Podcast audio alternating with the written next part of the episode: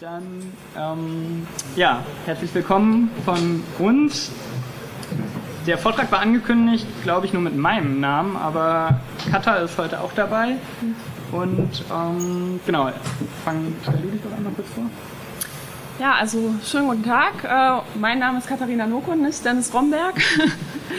ähm, und wir sind hier, weil ähm, Dennis arbeitet bei der Verbraucherzentrale Bundesverband beim Projekt Surfer haben Rechte und ich habe da bis vor anderthalb Jahren gearbeitet im selben Projekt. Und ein Themenfeld, was man so bei der Verbraucherzentrale hat, sind AGB. Genau, und ähm, AGB, damit beschäftigen wir uns ziemlich häufig. Und als Katha mich vor einiger Zeit anrief und meinte, wollen wir nicht was für die Datenspuren machen, dachte ich mir, ja, okay ähm, und hatte mir kurz vorher einen neuen Monitor gekauft. Und er hatte so geile Features wie YouTube und Twitter direkt äh, einbinden. Und ähm, das kann ich aber nicht nutzen, weil ich dafür die AGBs meines Monitors akzeptieren muss. Der sagt, oder die AGBs sagen, alle Dateien, die ich irgendwie in den USB-Port des Monitors stecke, gehören Samsung. So, und da hatte ich keinen Bock drauf, deswegen ist es ein ganz normaler alter Offline-Monitor. Und ähm, ja, da gibt es noch mehr solcher Stilblüten, solcher ja, absurden Klauseln in AGBs und damit beschäftigen wir uns bei Surfer haben Rechte ähm, relativ häufig. Ja, also insgesamt, um das mal ähm, so einen groben Rahmen zu packen. Es gibt Forscher in den USA, die haben sich mal angeschaut, äh, wie lange dauert das eigentlich für einen Durchschnittsnutzer, wenn er wirklich jedes Mal ernst meinen würde, ja, ich äh, stimme den Datenschutzbedingungen und den AGBs zu und hat das wirklich gelesen. Und das wären 76 Tage im Jahr. So. Und an der Stelle wird klar, das hat einfach einen Grad der Absurdität erreicht, ähm, der irgendwo unverschämt wird langsam. Und bei der Verbraucherzentrale ist es auch deshalb so, dass ähm, man sich viel mit ähm, den Geschäftsbedingungen auseinandersetzt, weil man sonst ganz wenig Handhabe hat. So eine richtige Klage zu machen, ähm, die für alle verbindlich geltend ist, wird unglaublich viel Geld kosten, ist in vielen Fällen auch nicht möglich, weil man eben so ein Verbandsklagerecht im Bereich Datenschutz noch nicht hat. Das könnte kommen, ist aber noch nicht da und deshalb ähm, nutzt man halt diesen Weg, dass man sich anguckt, okay, wir können an den AGB was ändern, wir können das halt rausklagen und wenn wir Erfolg haben mit einer Klage, dann ist das erstmal rechtsverbindlich für alle gültig. Das heißt, wenn die Verbraucherzentrale eine Klage gewinnt, müssen all eure AGB ausgetauscht werden und meistens werden sie dann besser, also immer. Genau, wir können ja mal den Test machen. Wer von euch hat sich denn schon mal AGBs durchgelesen? So komplett vom Anfang bis Ende? Ja, es ist nicht oh. repräsentativ. Okay, hier. ja, ihr seid echt nicht repräsentativ. ähm, da kenne ich was anderes. Aber wer von euch hat schon mal AGBs widersprochen? Ah, das sind schon weniger. Und wir machen das halt täglich, wir widersprechen denen täglich und das gilt dann, das meinte Katha gerade mit Verbandsklagerecht, das gilt dann für alle. Also wir sind als Verband dazu befugt, gegen AGBs zu klagen. Ähm, und dann müssen die halt ausgetauscht werden. Wir sind leider noch nicht dazu befugt, das kommt hoffentlich, gegen Datenschutzbestimmungen zu klagen. Deswegen ähm, ja, haben wir da manchmal Probleme, den Datenschutz äh, wirklich äh, durchzusetzen, weil der eben nicht Teil der AGBs ist ganz häufig. Ja, schauen wir uns doch mal ähm, an, wie, also das war so eine Illustration, die habe ich eben vergessen zu zeigen. So kann man sich das vorstellen, wenn man bei der Verbraucherzentrale arbeitet oder ähm, sich als Jurist da durchfressen muss. Das ist halt ähm, wirklich krass. Also wenn AGB bei ähm, Facebook oder Twitter oder Google geändert werden, da sind halt einige Leute in der Abteilung, entweder bei ähm, beim ULD, ähm, beim unabhängigen Landesdatenschutzzentrum Schleswig-Holstein, wo ich mal war, ähm, die sind wirklich lahmgelegt für ein paar Tage, weil sie sich nur damit beschäftigen, okay, was steht da eigentlich drin? Ja, und wenn diese Leute schon lahmgelegt sind für ein paar Tage, dann braucht man sich überhaupt gar keine Gedanken zu machen, was das für den normalen Nutzer bedeutet. Genau, und wir gucken uns jetzt in der nächsten Stunde nur AGBs an. Das wird total langweilig. äh, wir lesen die einfach vor, die Facebook-AGBs. Eigentlich ist das ein Kunstprojekt dafür. Genau. Ähm, nein. genau, wer zuletzt hier bleibt, äh, hat gewonnen. Genau, das sind jetzt die englischen Facebook-AGB, die kommen gleich auch nochmal auf Deutsch. Ähm, interessant hier dran ist vor allem auch schon mal die Sprache. Es fängt an mit We may access.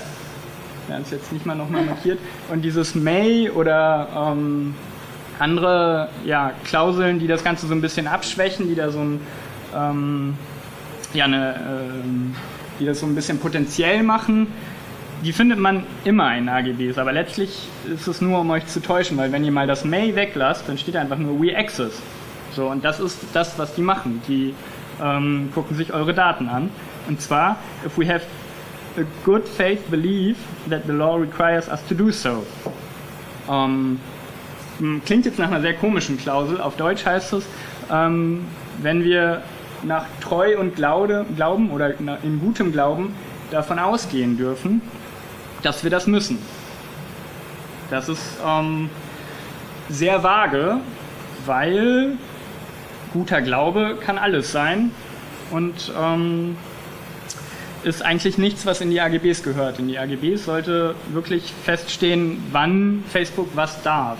Und ähm, wenn Facebook glaubt, dass hier illegale Aktivitäten macht oder wenn Facebook glaubt, es muss sich selbst schützen, seine Server schützen oder es muss euch schützen, dann ähm, guckt es sich eure Daten an. Nicht, wenn es wirklich äh, dazu gezwungen ist. Also was man an dieser Stelle sagen muss, das sind ganz klare Gummiparagraphen. Also ein anderes Beispiel ist ja hier ähm, ja, also Reaktion auf rechtliche Anfragen, zum Beispiel ähm, eine Durchsuchungsanordnung oder so. Was heißt hier zum Beispiel? Also entweder gibt es eine rechtliche Grundlage oder nicht, denke ich mir. Und dieses zum Beispiel heißt, okay, wenn jetzt ein Polizist irgendwie auf dem Kassenzettel schreibt, gib mal deine Daten rüber, ist das dann vielleicht so was ähnliches in der weitesten Auslegung. Das verunsichert einfach ganz viele Nutzer, die dann vielleicht etwas erleben, was nicht in Ordnung ist, dann sagen, okay, ich gucke mal in den AGB nach und denken sich, ja scheiße, ich habe dazu gestimmt, was soll ich jetzt machen? Und dieser gute Glaube, ähm, der ist aus meiner Sicht ähm, ein ganz großes Problem, weil, naja, was, was heißt Glaube? Also für mich ist, ist Recht erstmal oder was für Rechte ich als Nutzer habe oder was ich zustimme, ist keine Glaubensfrage und da sollte auch nicht so ein großer Definitionsspielraum sein für Anbieter im Nachhinein einfach zu sagen, so, naja, wir haben das jetzt an dieser Stelle mal für richtig gehalten. Und auch wenn man sagt, naja, das ist ja, sind die Leute halt selber schuld, wenn sie die AGB nicht lesen, im Gegensatz zu den meisten hier anwesenden Leuten anscheinend, ähm, muss man sich sagen, also das ist, das ist eine völlig lebensfremde ähm, Einstellung zu der Sache. Und wenn man sich nochmal ähm, das Kleingedruckte hier anguckt, ähm, dann stehen da halt auch so Sachen, die man total vernünftig findet. Beispielsweise, wir geben die Daten raus, wenn irgendwie ähm, Todesgefahr besteht, ähm, also beispielsweise beim Suizidversuch. Und ich hatte so einen äh, Fall in meinem Freundeskreis und ähm, das geht auch so. Da braucht man keine solchen Klauseln für. Da gibt es Gesetze für, dass man in, in so einem konkreten Fall wirklich ähm, Leute orten kann. So, ne? Und genauso wie es Regeln gibt, ähm, wann kann ich auf Daten zugreifen. Dafür braucht man dieses ganze Zeug nicht. Dieses ganze Zeug ist aus meiner Sicht nur dazu da, die Leute zu ja, verunsichern. Naja, und es spart halt Geld. Man muss, wenn die Polizei vor der Tür steht, muss man das nicht erst prüfen. Steht ja in den AGBs, dass wenn die Polizei da vor der Tür steht, hat man ja einen guten Glauben oder einen guten Grund zu glauben, dass da irgendwas Illegales passiert ist. Ja, und an der Stelle stellt sich natürlich die Frage, wer will schon Ärger mit der Polizei? Große Anbieter wollen am wenigsten Ärger mit der Polizei haben, denn ähm, das ist natürlich auch ein großer Akt wenn man ständig Anfragen bekommt und man muss die erstmal, müsste die erstmal prüfen, ob die überhaupt stimmen, da ist es natürlich viel praktischer, erstmal an den guten Glauben zu appellieren, an den äh, inneren Johannes Paul vielleicht und zu schauen, so ja, fühle ich mich jetzt gerade so, als wäre es gerechtfertigt und im Zweifel, wenn man sich den Arbeitsaufwand anguckt, den das bedeuten würde, das wirklich mal zu prüfen, ob das gerechtfertigt ist, ähm, ja, dann tritt halt dieses Bauchgefühl ein und da spart man ganz schön viel Geld. Das Grundproblem ist aber auch, dass sich dadurch so eine gewisse Eigendynamik erstellt. Das heißt, ähm, in den AGB sind so Gummiklauseln äh, und irgendwie gibt es quasi so ein zweites ja, Rechtsverständnis abseits dessen, was ich jetzt als mein Rechtsverständnis haben würde, was dann so im Schatten operiert und dazu führt, dass ähm, sowohl Anbieter als auch Nutzer sich irgendwo daran anpassen. Und weil gerade bei der Polizei entsteht so eine gewisse Erwartungshaltung. Und um diese Erwartungshaltung zu demonstrieren, wie die sich in der Praxis ausfühlt, also so ähm, auswirkt, ähm, haben wir uns mal einen Fall rausgegriffen, der wirklich, wirklich krass ist. Und zwar ähm, an dieser Stelle muss ich nochmal warnen, das könnte Schleichwerbung sein, ist es aber nicht. Äh, wir haben kein Geld von Posteo bekommen. Haben wir nicht.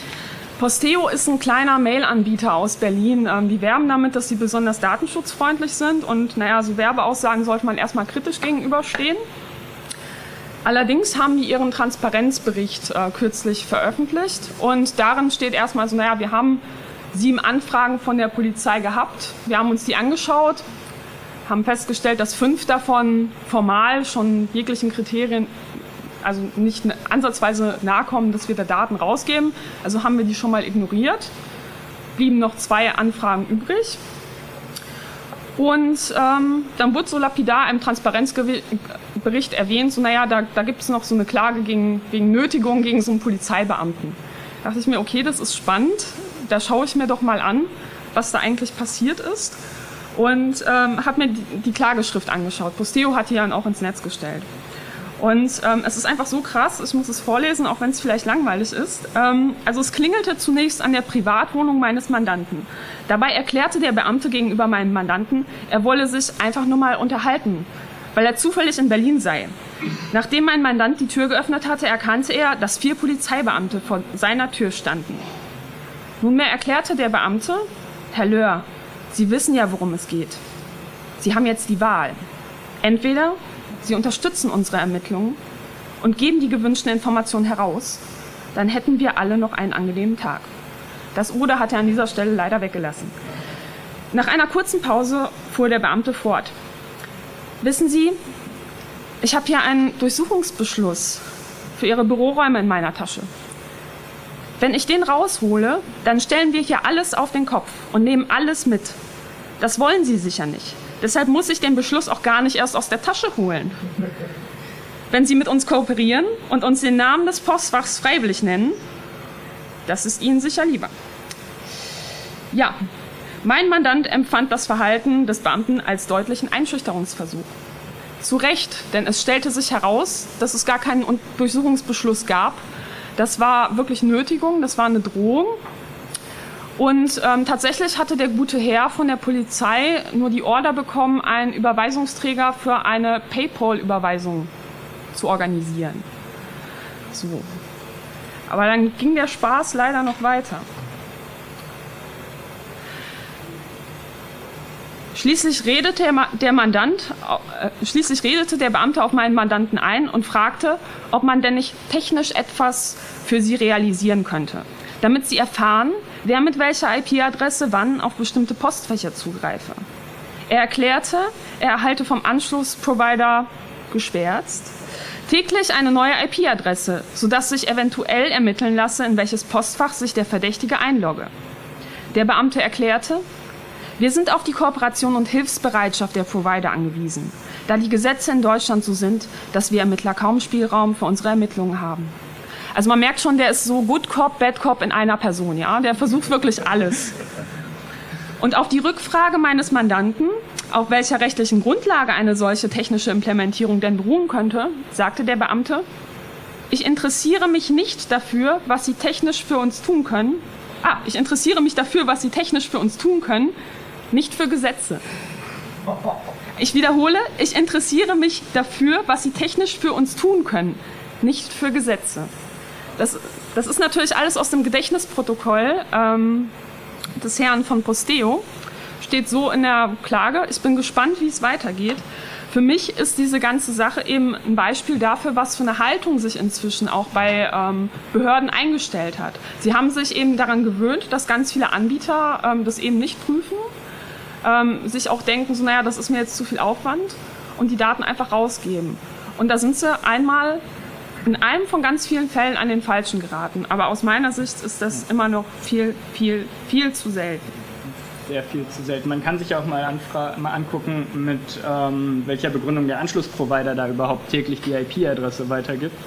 Ähm, wahrscheinlich hat er auch so eine Klausel in seinen AGB stehen. Ähm, weiß man aber nicht. Ja.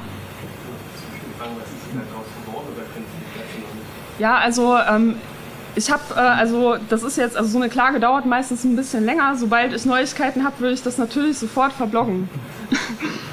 aber ich kann da gerade nichts Aktuelles zu sagen, aber es ist einfach genau. trotzdem krass.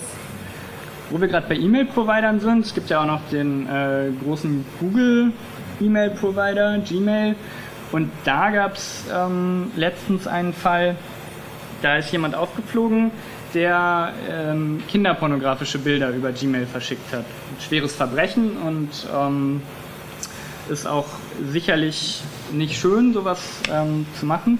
Interessant dabei ist aber aus Google oder aus technischer Sicht, dass ähm, Google als Mail-Anbieter das ja überhaupt mitbekommen hat. Da muss ja irgendwas äh, gelaufen sein, dass man sieht, okay, da ich gucke halt mal als E-Mail-Provider, was denn meine Kunden überhaupt so verschicken. Und Google macht das, indem es einfach alle Inhalte der Mail scannt, sowohl die Anhänge als auch eben die, ja, den Textinhalt. Die Anhänge scannt es dann ähm, oder gleicht es dann ab mit einer Datenbank von Hashwerten von bekanntem kinderpornografischem Material. Jetzt zwar, also technisch weiß ich gar nicht, aber müsste das doch eigentlich ausreichen, wenn man dann die Bilder, ähm, also der Hashwert ist ja eindeutig nur für das eine Bild und man fragt sich, gibt es auch. Ah, okay. Ähm, Aber ich glaube, man könnte das, also man könnte da einfach vielleicht so ein paar Punkte ins Bild setzen so und dann ist man, glaube ich, kann man das relativ einfach umgehen. Das ist halt so der Trick an der Sache und von daher glaube ich, dass also erstmal ist grundsätzlich zu hinterfragen, ob Google jetzt zur Hilfspolizei avancieren muss, äh, genau. Don't be evil und so. Naja, ich weiß nicht. Genau, es sind alle, praktisch alle Anbieter. Wir haben uns jetzt hier mal Google rausgesucht, weil Google, ganz interessant, nachdem dieser Fall bekannt geworden ist, sich dazu genötigt sah, seine AGB sogar nochmal zu ändern. Wir haben es hier unten in grün, oben ist es ähm, dann nochmal der neue Paragraph. Ein bisschen schief jetzt. Ja, ähm, Google sagt jetzt, nachdem dieser Fall bekannt geworden ist, explizit, ähm, dass es automatische Systeme gibt, die eben den Content, also den Inhalt, die Mails scannen.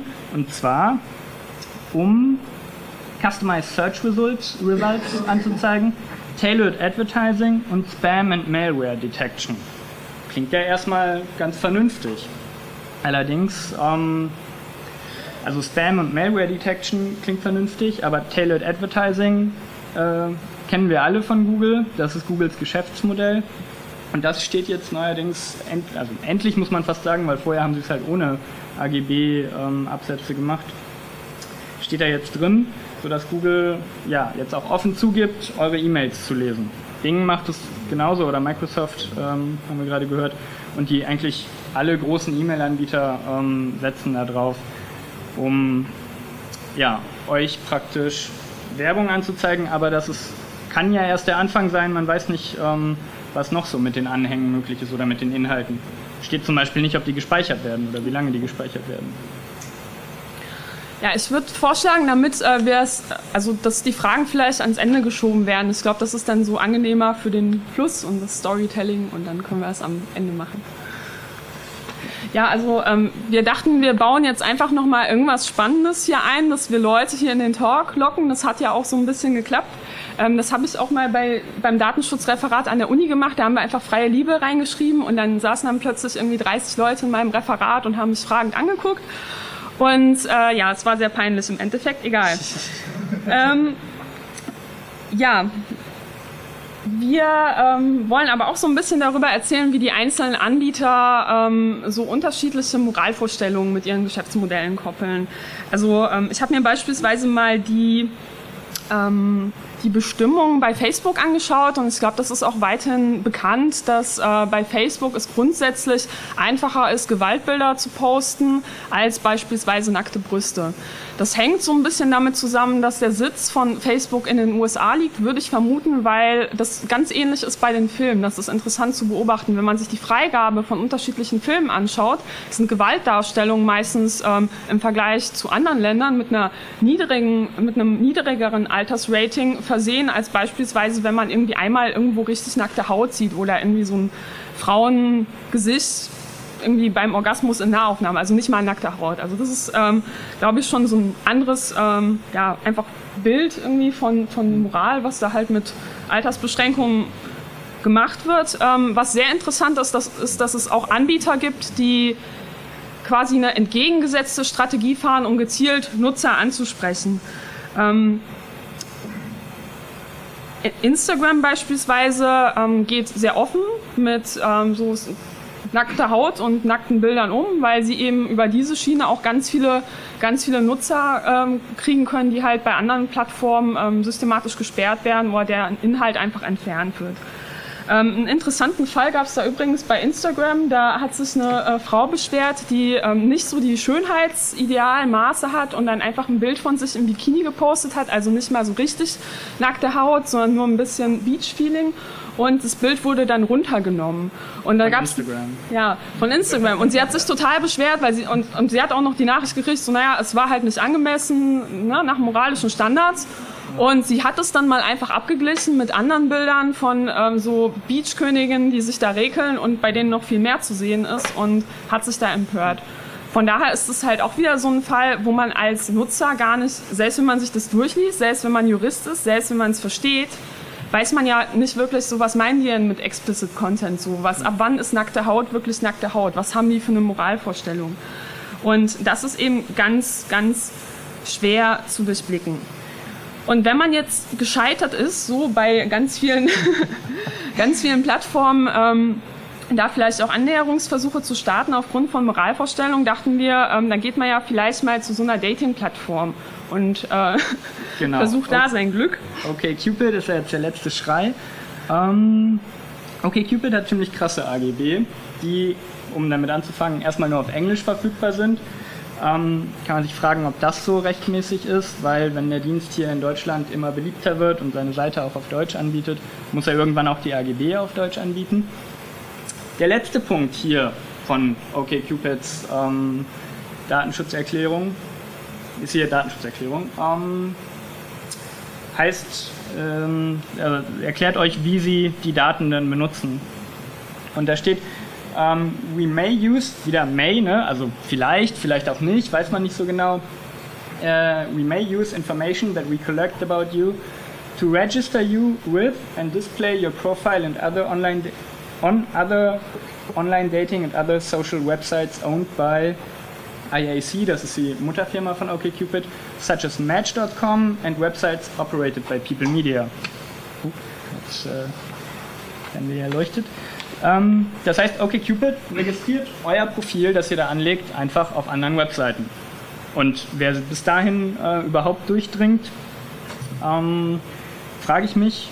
Ansonsten sind da halt sehr viele Profile einfach auch in anderen Netzwerken.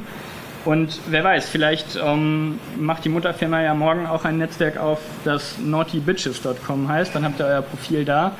Ähm, oder vielleicht registriert sich äh, die Mutterfirma morgen die, ähm, das Internetportal für liberale Liebe. Ähm, das ist dann so für die Reste der FDP, um noch jemanden zu finden.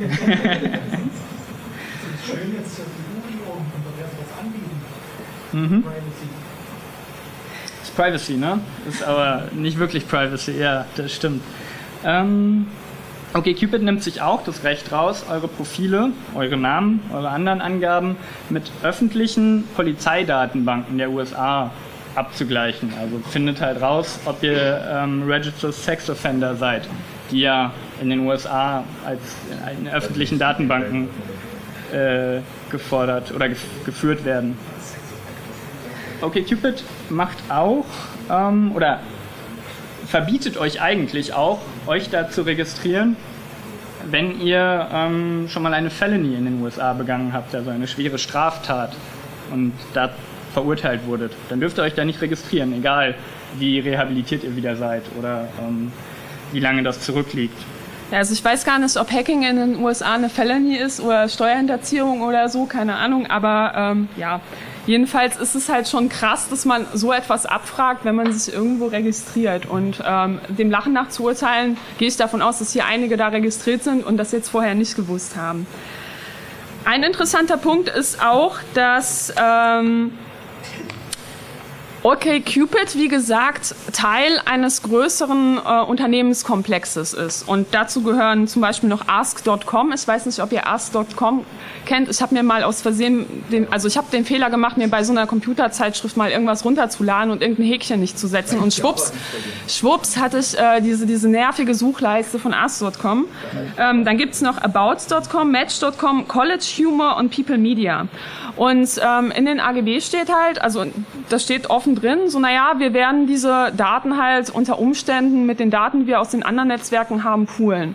Und wenn man sich mal grundsätzlich überlegt, so was für Daten das halt ähm, vielleicht sind, die man bei einer Dating-Plattform angibt oder überhaupt die Tatsache, dass man das äh, damit vielleicht auch nicht gerechnet hat, jetzt bei College Humor da irgendwie verbandelt zu sein, ähm, dann finde ich, ist das halt auch schon ganz schön erschreckend. Naja, jedenfalls äh, Dating-Plattformen haben wir uns jetzt so gedacht, äh, kostenlos scheint ja vielleicht keine Lösung zu sein. Und es wird einem ja auch immer so gesagt, so naja, wenn du halt nicht zahlst, dann bist du irgendwie so das Produkt und nicht der Kunde. Und daher haben wir uns entschlossen, gehen wir einfach zu einer Dating-Plattform, wo wir richtig Qualität bekommen, ja, wo wir bezahlen müssen. Genau, bezahlen wir also bei ähm, Elite-Partner. ähm, ganz toller Fall. Bei Elite-Partner, auch so eine klassische Dating-Webseite, ähm, muss man so ein Profil anlegen. Und Elite-Partner wirbt ja auch, seht ihr hier mit, Liebe ist kein Zufall. So, natürlich nicht. Wir haben ja ein Profil, wir haben ja Algorithmen. Und Elite-Partner weiß, wer unser äh, richtiger Partner ist. Ich finde das ziemlich bedrohlich. Ähm, das ist ja so diese Algorithmusgläubigkeit. Ich fülle da jetzt so einen Fragebogen aus und dann ähm, weiß man, wer zu mir passt. Und das klingt so ein bisschen auch ja, verschwörungstheoretisch, weiß ich nicht, aber ist, ähm, die scheinen zu wissen, was gut für mich ist. Ja, vielleicht bieten die ja irgendwann auch so diese ganzen Portale neue Dienste an, dass sie einem melden, wann man sich scheiden lassen sollte, wer weiß.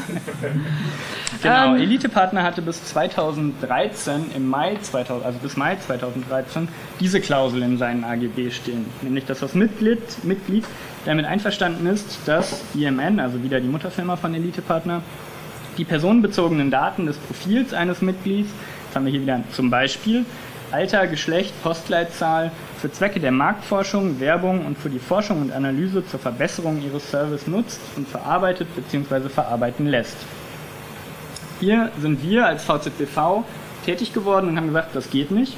So, das ist ähm, viel zu unbestimmt, diese Klausel, und haben gewonnen. Seit Mai 2013 führt Elite Partner diese Klausel nicht mehr und ähm, nimmt dementsprechend, hoffen wir, ähm, nicht mehr eure Daten zur Werbung und zur Verbesserung ihres Services, was auch immer das ist. Vielleicht ist das ja dieser Scheidungsvorschlag, den du gerade hattest. Ja, also das Problem ist halt, dass solche Klauseln erstmal, wenn man sie vorliest, so total lapidar klingen und so, ja, Verbesserung des Service, wer ist denn dagegen, dass ein Service verbessert wird? Aber das Ganze ist halt so ähm, umständlich formuliert, dass es halt in Juristendeutsch bei der kundenfeindlichsten Auslesung, Auslegung quasi bedeutet, sie dürfen die, äh, die, also die Daten verkaufen an andere Unternehmen und ähm, geben dabei nicht mal Informationen preis über den Umfang der Verwendung. Das heißt, ähm, beim anderen Dienst, okay, da wusste ich noch, es geht halt an den Rest der komischen äh, Mitgesellschaft oder Zweig Subunternehmen äh, dieses ganzen Konzerns. So in diesem Fall wird halt nicht mehr gesagt, wo, was, wie, wann und bis wann vielleicht auch. Und von daher ist auch die Abmahnung in diesem Fall zum Glück kein Zufall gewesen. Genau. Dachten wir uns also, online ist nicht so unser äh, Dating-Plattform, schaffen wir nicht gehen wir ins Fitnessstudio. Ins Fitnessstudio ähm, muss man auch vorsichtig sein. Da hatten wir nämlich als VZBV den Fall, dass das Fitnessstudio in seinen AGB festgeschrieben äh, hat, sie dürfen Videoüberwachung machen. So, überall ähm, und wo sie wollen. Haben sich da nicht näher zu geäußert. Das ähm, fand der VZBV und das Landgericht Koblenz dann auch im Januar 2014 viel zu unbestimmt sodass dem Fitnessstudio eben verboten wurde, oder das Fitnessstudio gesagt hat, okay, dann lassen wir das mit der Videoüberwachung, war vielleicht doch keine gute Idee, ähm, und nehmen das zurück. Also man muss sich vorstellen, da hängen wahrscheinlich irgendwo Videokameras und dann haben einzelne Leute das gesehen und dachten sich, hm, ich fühle mich halt ein bisschen unwohl, wenn ich dabei gefilmt werde, wie ich mich hier abracker und irgendwie dabei nicht so toll aussehe oder keine Ahnung, ist mir auf jeden Fall unangenehm, beschweren sich, sagen vielleicht, ich will mein Geld zurück und dann sagt wahrscheinlich der Mitarbeiter so, hier im Kleingedruckten, da haben sie es aber unterschrieben und wer geht dann schon zum Anwalt, sagt so, ich prozessiere euch jetzt bis zur letzten Instanz durch. So dafür ist halt eher die Verbraucherzentrale da. Genau. Klingt auch so ein bisschen an an die Überwachungsskandale bei Lidl, die ja auch einfach mal alle ihre Mitarbeiter überwacht haben. Ähm, das gab ja auch einen großen Skandal. Grundsätzlich noch zum Thema Videoüberwachung, vielleicht was auch viele nicht wissen, was ich auch lange nicht wusste. Wenn irgendwo Videokameras hängen und ihr haltet euch da in eurer Freizeit auf, so ob also jetzt meistens dann natürlich ohne AGB in, weiß nicht, in der Dönerbude in Berlin oder sonst wo, da hängen manchmal drei Videokameras. Das ist so gut wie immer unzulässig. Es beschwert sich nur halt niemand. Das ist halt auch das große Problem jetzt. Also die müssen das halt eigentlich an ihrer Eingangstür irgendwie so ein fettes Schild haben, gut erkennbar, so dieser Raum wird videoüberwacht, damit man halt die Option hat, so ja, ich möchte mich jetzt in diesen überwachten Raum begeben oder nicht. Das ist halt auch bei der Bahn oder halt am Bus so da dran. Ne? Aber ich war letztens auch in Berlin und habe mir letztens auch einen Döner geholt am Ostbahnhof. Da ist so ein, so ein kleiner Imbiss und da war keine Videokamera. Und ich dachte mir, krass, hier ist keine Videokamera. Und dann dachte ich, krass, ich denke, krass, hier ist keine Videokamera. Irgendwie. Ja, also ähm, Abmahnungen von illegalen Klauseln, da gibt es noch ein anderes sehr geiles Beispiel, was wohl der zurückblickend betrachtet wohl einer der glücklichsten Tage in, in meiner Zeit beim VZBV war. So viel Spaß hatte ich selten. ähm, und zwar hat es äh, nicht so viel zu tun und dann dachte ich mir so, ja, gucke ich mir mal so die AGB von so unterschiedlichen Telekommunikationsanbietern an, weil ich mich ja eh so ein bisschen für Vorratsdatenspeicherung interessiere und ich gehört habe, dass so im Pri Privatbereich auch gerne mehr gespeichert wird, als eigentlich darf. Ja, ich glaube, direkt bei, beim zweiten Unternehmen war ich bei E Plus angelangt und ähm, bei E Plus stand in der Klausel drin, E Plus speichert alle Verkehrs- und Nutzungsdaten grundsätzlich bis zu 80 Tage nach Rechnungsversand. So, ähm, speichert alle Verkehrs- und Nutzungsdaten grundsätzlich bis zu 80 Tage. So. Auch geile Sprache, ne? Grundsätzlich bis zu, also wie lange denn jetzt? Ja, also und vor allem, also ich habe mich an der Stelle gefragt, so Moment mal, im Telekommunikationsgesetz steht doch was anderes. Da gibt es halt unterschiedliche Regeln dafür, was gespeichert werden darf zur Beseitigung von Stör technischen Störungen. Das ist aus meiner Sicht auch so ein überflüssiges Ding, aber gut, darf bis zu sieben Tage beispielsweise eine IP-Adresse gespeichert werden. Aus meiner Sicht überflüssig, aber gut. Ähm, oder es dürfen halt bestimmte Daten zu Abrechnungszwecken ähm, gespeichert werden. Ah, beispielsweise, was brauche ich denn zu Abrechnungszwecken? Naja, ganz bestimmt nicht alle Verkehrs- und Nutzungsdaten. Beispielsweise, also alle Verkehrs- und das, das ist die Funkzelle, die ganzen Bewegungsdaten. Wer hat mich angerufen, ist es vor allem auch. Habe ich kostenlose Hotlines, wie beispielsweise AIDS-Hilfe oder Notruf oder halt in die Seelsorge sonst was angerufen? Ist Domian eigentlich kostenlos? Ich glaube, ja. Ich weiß es nicht. Ähm, und bei Flatrate-Tarifen ist es halt noch viel krasser. Da dürfen die eigentlich auch viel weniger speichern. Und dann so einen Paragraph einzuschreiben, da dachte ich mir, es ist eine 1A-Vorlage und in solchen Fällen ruft man immer bei der Rechtsabteilung an und fragt so, ja, ich habe hier noch was, ich weiß, du hast gerade so viel, aber kannst du es vielleicht nicht runterbringen? Und sie meinte so, ja, ich habe eh gerade eine Abmahnung gegen E Plus am Laufen, wegen einer anderen Sache in den AGB. Kann ich die noch mit dazu nehmen? Und äh, daraufhin musste E Plus die AGB in ganz Deutschland austauschen und das war halt echt ein schöner Tag. Genau, wir haben dann noch so ein Thema Netzneutralität, auch ähm, ganz spannend, wenn man sich da mal die kleingedruckten Regelungen anguckt eures Providers. Wer von euch hat genug Bandbreite im Monat auf seinem Smartphone? Wer kommt da nie dran? Okay, auch wieder nicht so ganz repräsentativ, aber schon ein bisschen mehr. ja, ihr ähm, kennt euch schon selber. Ne? genau. Ja, also ähm, ich habe mir da halt auch mal die unterschiedlichen, also das große Netzneutralitätsdebatte, ne? Und dann habe ich mir angeschaut, so Moment mal, irgendwie auf dem Handy ist ja nicht so viel mit Netzneutralität. Und ein Blick in die Verträge der einzelnen Anbieter hat so meine schlimmsten Befürchtungen bestätigt. Ähm, das wurde da schon längst über Bord geworfen, ähm, dieses Prinzip. Netzneutralität bedeutet erstmal, dass so jedes Datenpäckchen die gleichen Rechte hat. Das heißt, egal ob ich Voice over IP mache oder Peer-to-Peer -Peer oder so, ne, solange ich halt garantiert habe, so und so viel kann ich halt machen an Traffic, dann ist es meine Entscheidung, wie ich das verbrauche. Nun ja, ähm, bei Vodafone ähm, Tarif Red, X, S und S ähm, es gibt, gibt so eine, also es gibt so eine schöne Übersicht, was wo wie inklusiv oder auch nicht ist. Und ich finde es total krass, mit Ansage ähm, zu sagen, naja, Voice-over, IP und Tethering ähm, ist nicht bei diesem Tarif. So warum Voice-over, also kann ich nicht selber entscheiden, wie ich mein Datenvolumen verbrauche. Und das ist halt so eine Sache, wenn man diese Hochglanzplakate sieht und ähm, so diesen Vertrag, dann ist da meistens so eine Übersicht überhaupt nicht drin. Die habe ich erstmal im Internet suchen müssen. Und die meisten unterschreiben das alles und denken sich so, boah, ja, ich krass alles machen, grenzenlose Freiheit und so weiter, was da immer draufsteht. Und ähm, ja, ist es gar nicht. Und gerade bei den ähm, Tarifen mit ähm, so niedrigen Datenvolumen denken die sich, das lohnt sich für uns, äh, oder wir können da maximal was rausschlagen. Ich glaube, das lohnt sich für die trotzdem, wenn die Leute einfach nicht Voice-over-IP machen, weil dafür zahlen sie halt weniger, als wenn sie über unsere teuren super Sondertarife telefonieren. Noch was für die Experten, wie kann man eigentlich Tethering verhindern ohne die Packet Inspection? Geht das? Äh, ja, also das geht. Verhindern kann man es nicht, aber es, es sagt man von der Nutzerseite her ist es technisch nicht Weil ich kann mir da immer zwei, drei Tunnel durchziehen und kann dann trotzdem noch. Genau, ich meine aber von der Anbieterseite, wie können die das eigentlich verhindern ohne. Ja, aber okay, gut. Na, dann das technische Know-how hat, macht sich das Branding auf. Okay.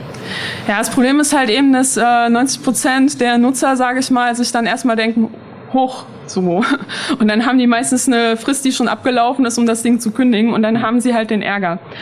Und ich habe mir auch noch andere AGB angeguckt, weil ich dachte so, naja, so ein, so ein Handyvertrag würde ich, würde ich mir persönlich halt eh nicht besorgen wollen. Ähm, aber es gibt ja auch bei Internetanbietern so kleine Problemchen, wie beispielsweise Kabel Deutschland. Die haben das schon seit Jahren drin, dass sie sagen, ähm, ja, wer halt zu viel File-Sharing, Peer-to-Peer macht, ähm, den drosseln wir das erstmal. Und früher stand da in den AGB drin, dass ähm, wenn sie halt irgendwie im Netz Schwierigkeiten haben und gerade so gewisse Höhen haben, dann bist du wahrscheinlich derjenige, der es ausbaden muss. Dann werden sie bei dir erstmal schön runtergehen. Und mittlerweile haben sie das sogar nochmal ausgeführt und konkretisiert. Und ähm, bei Kabel Deutschland steht jetzt halt in den AGB beim normalen Internetvertrag ab äh, 10 Gigabyte pro Tag drosselt ähm, Kabel Deutschland Anwendungen ähm, krass runter für den Rest des Tages und explizit für File-Sharing. Das heißt, die gucken sich auch an, was für Anwendungen ihr da macht. So.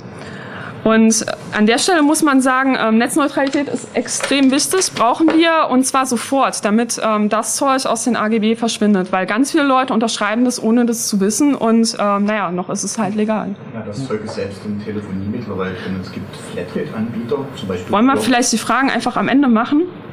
Das wäre super, danke. Genau, wir kommen jetzt nämlich zu einer traurigen Nachricht. Der VZBV gewinnt natürlich auch nicht immer.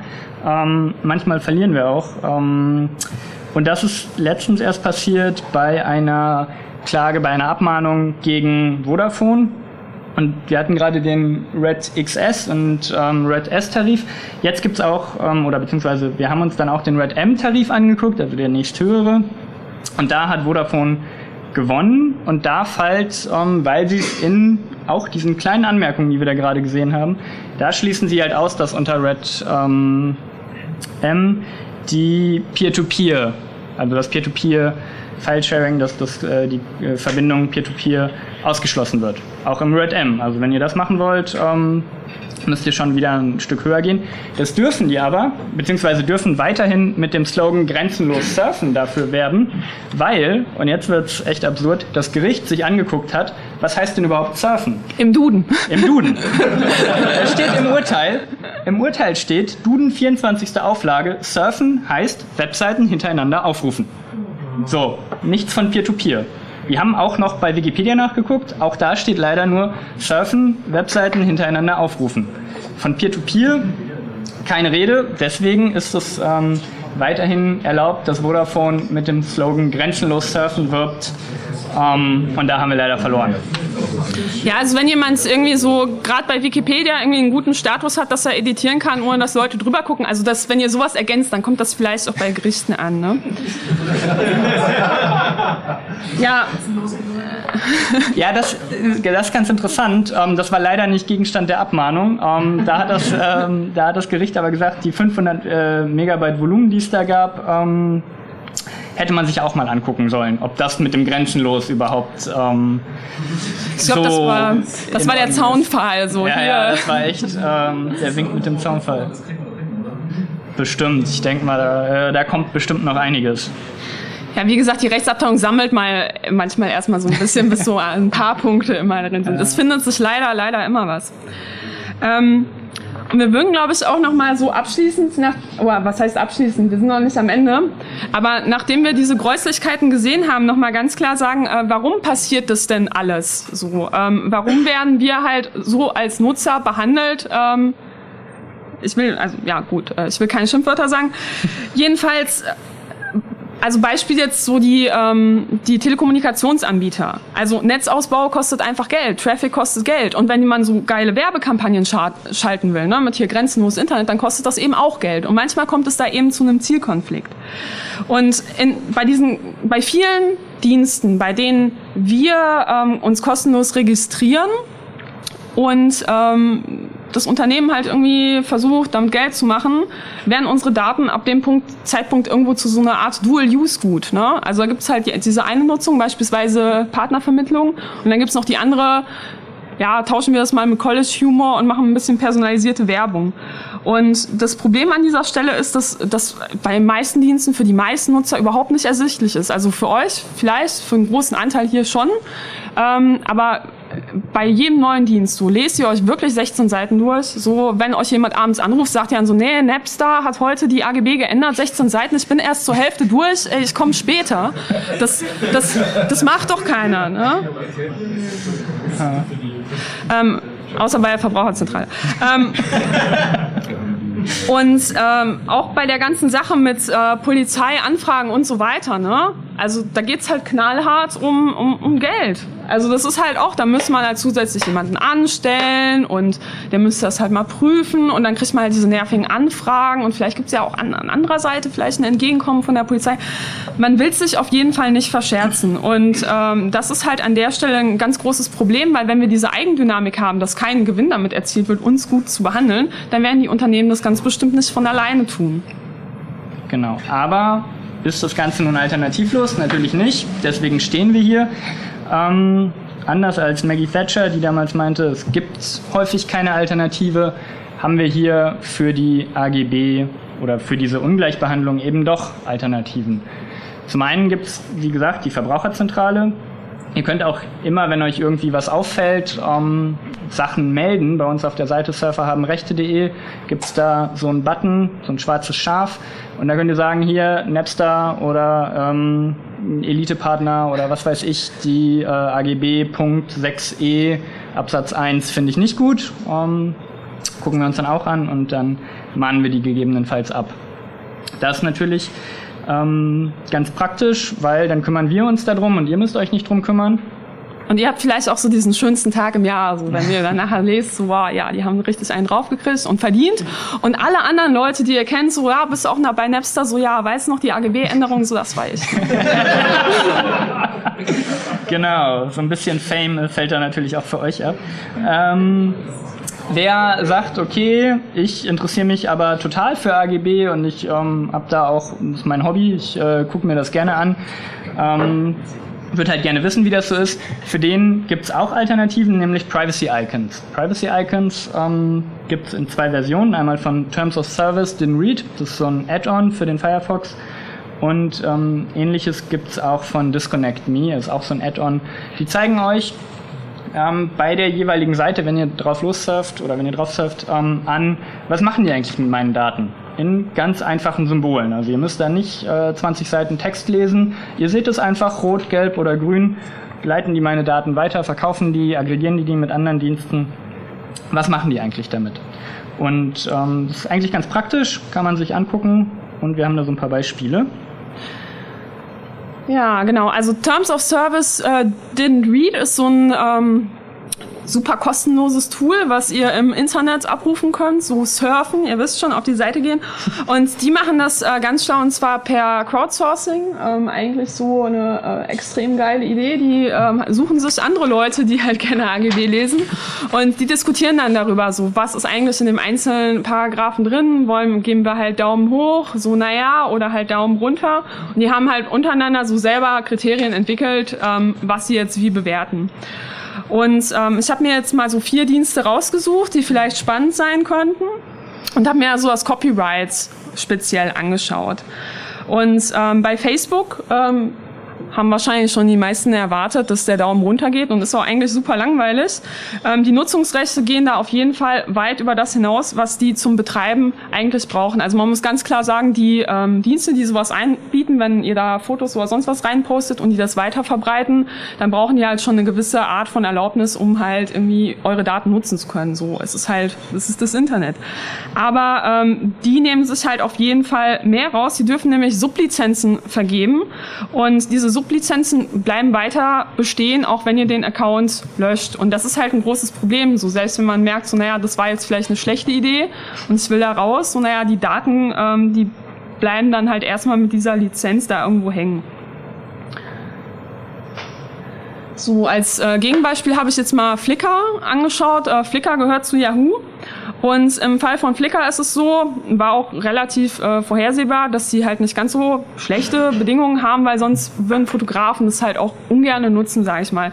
Da ist es so, man lädt Bilder hoch und kann sich explizit bei jedem Bild anschauen, ähm, so was für eine Lizenz will ich das erstmal stellen. Man kann ganz viele, also man kann alle Creative Commons Lizenzen auswählen, die es bis zum Abwinken geht. Das ist extrem gut gemacht bei Flickr.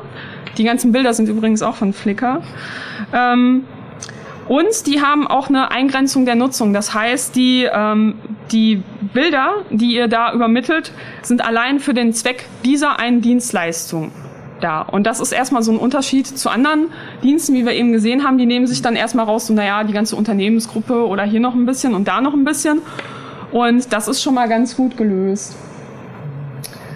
Dann dachte ich, ist GitHub vielleicht für einige von euch so ein bisschen interessant. Bei GitHub ist es so, dass sie ähm, keine Copyrights ähm, Sachen an, an den Sachen erstmal haben, die ihr da reinstellt. Und ich glaube, GitHub ist auch einer der wenigen ähm, einer der wenigen Dienste, wo das Wort forken wirklich in den AGB drinsteht. Denn in dem Moment, wo ihr etwas in ein öffentliches Repository stellt, gebt ihr euer Einverständnis, dass andere das für ihre Forks verwenden dürfen. Was halt erstmal eine geile Sache ist. Ähm, was keine geile Sache ist bei GitHub, und das hat mich ehrlich gesagt überrascht, ich habe überall so grüne Daumen erwartet, ähm, dass sie ähm, die AGB ändern können, jederzeit, ohne euch darüber zu benachrichtigen. Allerdings mit einer Ausnahme. Wenn Sie die Datenschutzbestimmungen ändern, dann benachrichtigen Sie euch. Trotzdem fände ich es besser, immer benachrichtigt zu werden. Man weiß ja nie. Und ähm, eine weitere Sache, die auch nicht so ganz schön ist, ist, dass Sie anfordern, dass ihr euren richtigen Namen da angebt. Ihr könnt trotzdem Pseudonym nutzen, aber eigentlich steht in den AGB drin, so gebt deinen richtigen Namen an. Und das ist auch aus meiner Sicht ähm, gerade bei so einem Dienst nicht unbedingt notwendig. Genau. Dann gibt es eben noch die Privacy Icons von Disconnect Me. Das ist ähm, Disconnect Me kennt ihr vielleicht auch als Alternative zu Ghostery. Ähm, die blocken halt alle möglichen Tracker auch und die haben sich jetzt oder haben jetzt ein neues Projekt auch aufgezogen. Jetzt sind sie weg. ja, da. Gut, den Rest macht ihr. Jetzt machen wir F5. Ja, sehr gut. So, jetzt scrollen wir nochmal durch. Und ähm, kleiner Stehenapplaus. Kommen wir zu den Disconnect Me Icons. Da sind wir, genau, jetzt auch in äh, super groß. Disconnect Me hat auch ähm, verschiedene Icons entwickelt, wie eben Terms of Service Read, auch als Add-on für den Firefox, ich glaube auch für Chrome oder Chromium zu nutzen. Und ähm, hat genau das gleiche Farbsymbol, Farbschema-Symbol, ähm, rot, ja, wir geben alles weiter, gelb, hm, ihr könnt euch überlegen, ob es weitergibt, oder grün, wir beachten eure Rechte und geben nichts weiter. Ähm, ganz wichtig vielleicht auch beim Expected Use, also wie ähm, würdet ihr denn überhaupt davon ausgehen, dass die Daten benutzt werden? Und ähm, unten noch was zur Sicherheit eben, der SSL-Support und Disconnect Me ist kurz nach dem Heartbleed äh, Fehler herausgekommen. Die testen die Seiten eben auch, ob die Heartbleed-mäßig noch verwundbar sind. Ich habe das mal zusammengestellt für Surfer haben Rechte in, ähm, ja, und habe mir die größeren Dienste angeguckt. Da ist auch ziemlich viel Rot und ziemlich viel Gelb dabei. Und ja, ähm, wenn man sich anguckt, Twitter zum Beispiel, hat, was die Datenweitergabe geht, auch ein rotes äh, Symbol. Also da ist nicht viel mit Privatsphäre auf äh, dem, ja, auf, auf Twitter. Der dritte, das dritte Logo ist noch ganz interessant. Ähm, da ist es halt, geht es um die Lokalisierung, also lokalisieren euch die Dienste. Und auch da sieht man, Google zum Beispiel hatte auch ein rotes Symbol. Ähm, da seid ihr auch nicht auf der sicheren Seite, wenn ihr vor Google unerkannt bleiben wollt, was euren Standort angeht. Also ich finde so, ähm, also es gibt ganz viele unterschiedliche Forschungsarbeiten, die ganz viele unterschiedliche Icons entwickelt haben, die mal besser und mal schlechter sind. Also ich habe mal in einer Studie mitgearbeitet, die haben sich so Privacy Icons überlegt. Eins davon war so ein Abbild von der Diskette und dann haben wir halt rausgefunden in der Befragung, oh Wunder, so gerade junge Leute verstehen das nicht mehr. So, ähm, Und grundsätzlich ist es halt erstmal so eine unglaublich gute Sache, sowas zu haben, weil für den Normalnutzer ist es halt genauso wie Chips. Wir denken uns, okay, da müsste halt damit rechnen, Chips sind fettig und ungesund, aber es gibt tatsächlich Leute, denen hilft so ein rotes Symbol irgendwo drauf. Muss man halt sagen. Und ähm, natürlich kann man sich darüber streiten, wie die einzelnen Kategorien sind. Also so beispielsweise Data Retention, das heißt so wie lange, wie lange speichern die halt so allgemein die Daten. Ähm, das grüne Symbol zeigt dann 0 bis 12 Monate. Ich persönlich so als jemand, der sehr datenschutzaffin bin, ich würde mir eigentlich ein Symbol grün wünschen, wenn die sagen, so wir verwerfen die Daten sofort, wenn wir sie nicht mehr brauchen. So. Das heißt, es ist auch immer so eine Frage, wie werden die einzelnen Symbole definiert. Aber grundsätzlich so die Sache, dass man ähm, für ganz einfache Fragen, die man hat. Und das macht eben ähm, Terms of Service den Read nicht. Die haben halt so diesen Daumen und da muss ich rechts daneben gucken, was steht denn da eigentlich. Und hier habe ich ganz klar, kann ich irgendwie vergleichen, kann ich nebeneinander stellen, ist auch vielleicht maschinenlesbar und ähm, kann eine Verbesserung für viele Leute bringen. Ja. Hilft mir aber alles nichts, wenn ich äh, sonst von meinem Sozialleben ausgeschlossen bin, weil ich äh, weil alle meine Freunde auf Facebook sind und ich auch auf Facebook äh, sein muss, um da irgendwie dran teilzunehmen, dann helfen mir auch solche Symbole nichts. Dann weiß ich zwar, dass das scheiße ist, so und fühle mich auch immer schlecht, wenn ich mich da einlogge, aber da helfen mir auch die Symbole nicht, um die Datenschutz, ähm, um die AGB und Datenschutzerklärung von Facebook zu ändern.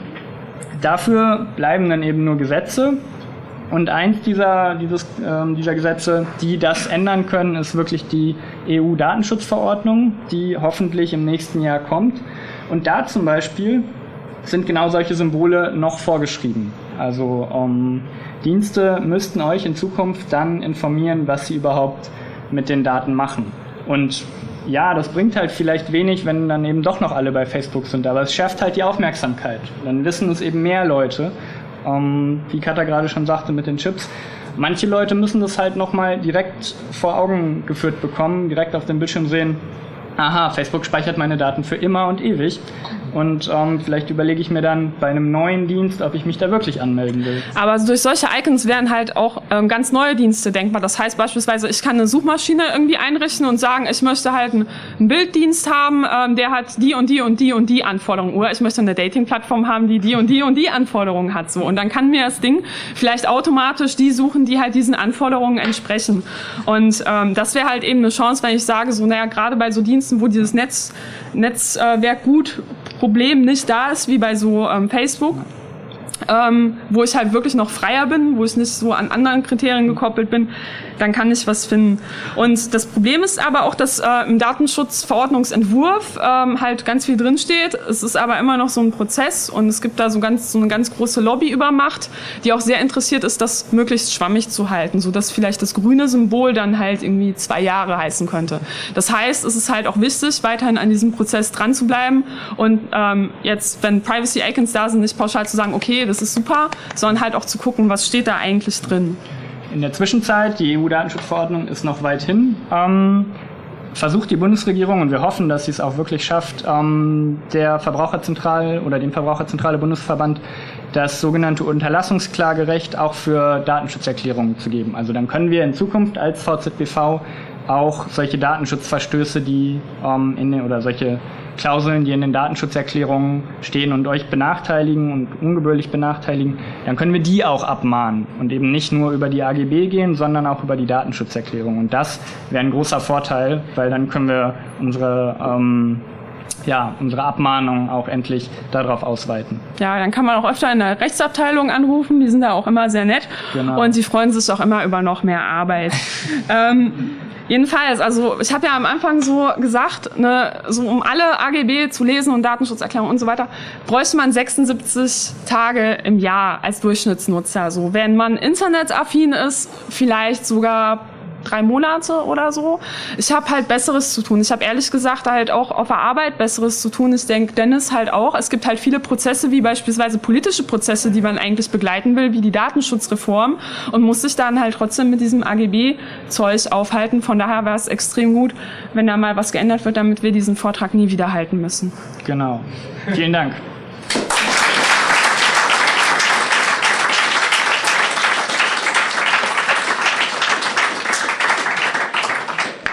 Frage an die Regie. Können wir noch drei Fragen kurz dran nehmen? Ja, Ja, okay, dann fangen wir hier kurz an. Ganz kurz. Ihr habt das Ganze jetzt aus einer Perspektive des Daten, äh, des, des äh, Verbrauchers gebracht. Hm. Äh, selber jetzt als Anbieter von diversen Diensten und sowas ist es immer schwierig, wie gestalte ich meine AGBs und äh, kann, äh, wo kann ich dort Informationen kriegen? Äh, können ihr mir als Verbraucherschutzorganisation dort mich mit an die Hand nehmen und sagen, die und die Fehler nie machen, weil die hat schon Facebook gemacht und so weiter und so fort, weil ich bin natürlich auch äh, daran interessiert, meinen Benutzern ein datenschutztechnisches äh, Vorteile zu bringen.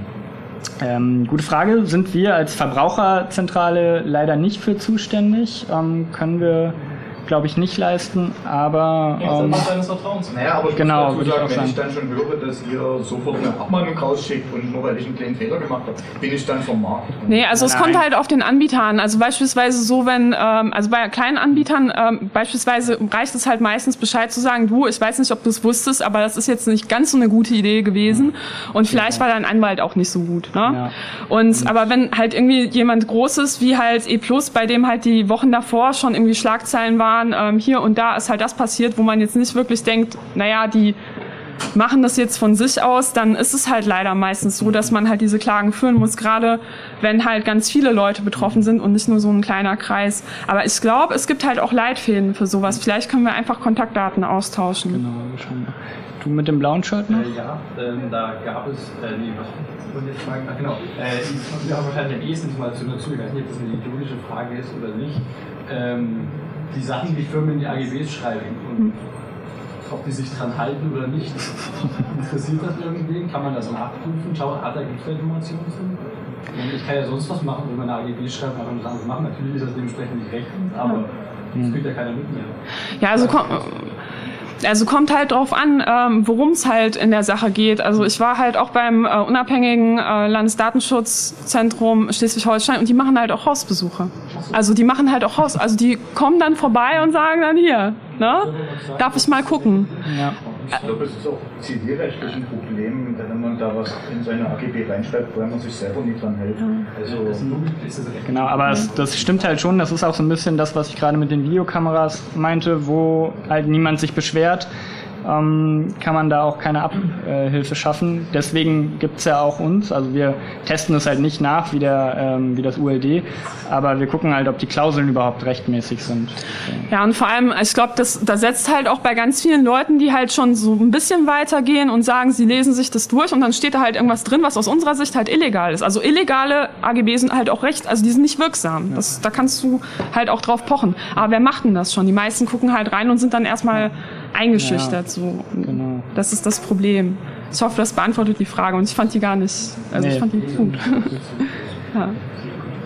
Empfinden? Ja. Äh, wie finanziert sich der VZBV? Der VZBV ist ähm, unabhängig, aber kriegt sein Geld aus Steuermitteln. Aber ist nicht weisungsgebunden. Also es ist so, dass ähm, der VZBV ist ein Dachverband von ähm, ganz vielen unterschiedlichen Organisationen. Das ist quasi so der ähm, politische Dachverband, also da genau. passieren beispielsweise politische Arbeit und halt auch größere Klagen. Und dann gibt es eben die Verbraucherzentralen vor Ort, die jeder kennt, aber im VZBV sind eben noch andere Verbraucherorganisationen drin. Und ähm, teilweise ist es halt ja also so, dass man einzelne Förderprojekte hat. Surfer am Recht ist jetzt so ein einzelnes Förderprojekt, was halt auch befristet ist. Und dann gibt es halt Abteilungen, die sich mit allem Möglichen befassen, beispielsweise Energie, äh, Mobilität, Mobilität, Steuern, Finanzen, äh, Finanzen und sowas genau. Also der VZBV hat verschiedene Abteilungen, die da wirklich die politische Arbeit machen und wenn ihr vor Ort ein Problem habt mit eurem Handyanbieter, mit eurem ähm, Kabelanbieter, dann könnt ihr zur Verbraucherzentrale gehen und die helfen euch dann. Und da kriegen wir manchmal eben auch die Fälle her, wo dann äh, wirklich Leute sich Beratungen gesucht haben und das heißt dann, okay, wir können jetzt nicht diese Beratung 10.000 Mal machen, wir müssen das jetzt politisch ändern. Gut. Ja. Und zwar nochmal, um auf diese gewonnenen äh, Prozesse einzugehen gegen mhm. Elite-Partner und glaube, okay, Cupid hattet ihr. Okay, Cupid haben wir nicht geklagt. Und, äh, gewonnen. Wie sieht es aus mit rückwirkend? Gelten diese Änderungen dann auch rückwirken oder müssen die jetzt die AGB ändern und die gelten erst ab dem Moment, wo die die geändert haben? Also es kommt halt ganz auf den Fall an. Also wenn, wenn halt offensichtlich halt eine Klausel halt illegal ist, so wenn du die so nicht machen darfst, so dann können die sich halt auch vorher und nachher und auch, also eigentlich nie drauf berufen. Also wenn die, wenn sie es halt in, in, in dem Fall halt drauf ankommen lassen würden, beispielsweise halt irgendwie, ähm, wir, wir dürfen aber überall, wir dürfen aber in der Umkleide halt irgendwie was aufhängen, weil das steht ja irgendwo drin, wird halt äh, jeder Datenschutzbeauftragte denen irgendwie einen Vogel zeigen und erstmal sagen, ich komme erstmal vorbei. Also das geht dann so nicht. So, und noch eine Frage zu Google, äh, Vogel, deswegen habe ich das hier draufstehen. Äh, die hatten durch so ein Extrakt aus ihren AGBs geschrieben. Wie sieht das jetzt aus für mich als Anbieter, wenn ich äh, sage, ich will es auch ein bisschen äh, einfach für den machen, das sind ja auch diese Privacy-Icons, dass ich ein Extract mache, ist das auch noch rechtssicher für mich als Anbieter? Wenn, also wenn du nicht Oder nur den Extract hast, Mitbewerber danach du musst halt die vollen AGB haben, aber du kannst natürlich auch einen Abstract dazu machen. Ja. Also ich glaube, die kürzesten AGB, die ich jemals gesehen habe, waren äh, die Geschäftsbedingungen vom Shop von Digital Courage. Da steht einfach irgendwie drauf, äh, wir halten uns ans BGB. ja, das kann man halt auch machen. Ja, eben. ja. Problem, dass niemand die um, AGBs lesen kann, weil das einfach zu viel Zeit hm. brauchen würde.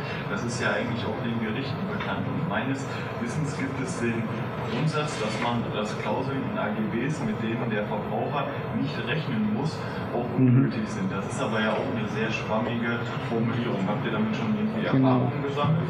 Ähm, ich persönlich jetzt nicht, aber das spielt natürlich in unsere Arbeit ähm, immer wieder rein. Das sind halt häufig genau die Gründe, aus denen Klauseln dann für unwirksam erklärt werden. Ähm, bei der Videoüberwachung was, also im Fitnessstudio, da war die Klausel, glaube ich, zu weitgehend, ähm, also zu unbestimmt formuliert. Aber ich kann mir vorstellen, dass jetzt bei OkCupid zum Beispiel oder bei anderen Diensten, wo du dich halt explizit nur dafür anmeldest, ähm, dass diese Klausel genau dieser Überprüfung nicht standhält. Also weil ich damit einfach nicht rechnen kann. Also die ähm, Fälle, bei denen halt eben, das ist halt so eine Definitionssache, ne? was kann ich halt erwarten, was kann ich nicht erwarten. Das hängt halt von ganz vielen Faktoren ab. Beispielsweise, ähm, so wenn die Werbung so ist, kann ich das halt erwarten. Wie sind halt andere Dienste in dem Bereich, kann ich das erwarten. Und das sind ähm, halt auch oft Fälle, die halt dann über mehrere Instan also Instanzen gehen, weil der eine Richter meint halt so und der andere ja. guckt sich das vielleicht nochmal an. Das ist halt eben auch das Problem, warum halt auch viele privat dann nicht sagen, so ich gehe den Rechtsweg, weil wenn du den verlierst, dann ist es halt auch erstmal teuer. Und wenn ihr die Werbung lest, grenzenlos surfen, dann erwartet ihr wahrscheinlich Peer-to-Peer -Peer, ähm, da eingeschlossen zu haben. Und äh, andere Leute erwarten das dann eben gerade nicht.